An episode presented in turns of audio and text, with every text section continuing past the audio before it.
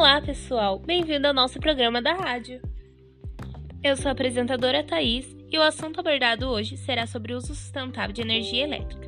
Contamos com a presença de uma convidada para participar da entrevista. Bom, então para começar a entrevista, é um grande prazer que eu chamo a Raíssa para compartilhar seus conhecimentos e responder as perguntas sobre o assunto.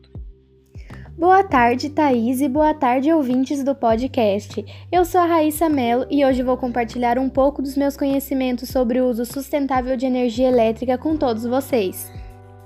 Primeira pergunta: O que é energia elétrica? Como é seu uso sustentável?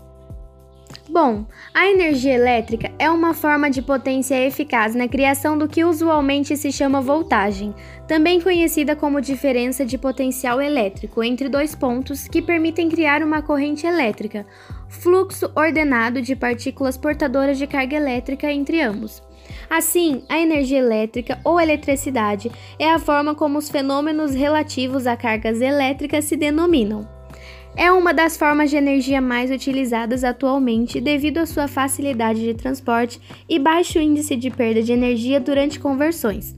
Vale ressaltar também que, em grande parte, a energia elétrica é produzida nas usinas hidrelétricas, porém, sua produção é também feita nas usinas eólicas, solares, termoelétricas, nucleares e etc.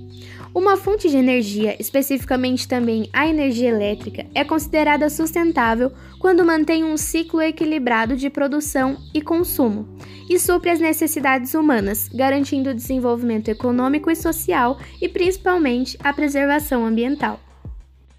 Como a energia elétrica chega à nossa casa? Então, ela nasce do movimento dos geradores, passa por estações transformadoras e redes de fio de alta tensão e percorre um longo caminho até chegar às tomadas. Qual a importância da energia elétrica? A energia elétrica é de fundamental importância para o desenvolvimento das sociedades atuais. Ela pode ser convertida para gerar luz, força para movimentar motores e fazer funcionar diversos produtos elétricos e eletrônicos que possuímos em casa.